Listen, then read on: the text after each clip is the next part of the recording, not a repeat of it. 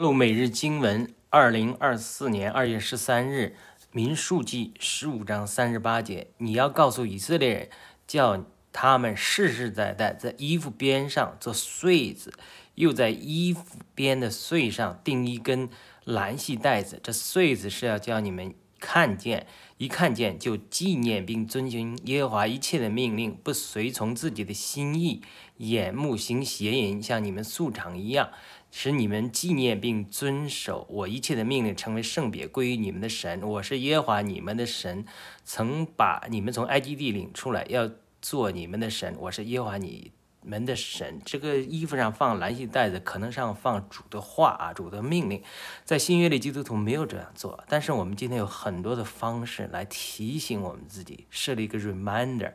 字条也好，圣经的经文也好，手机也好，常常提醒我们不要忘记主。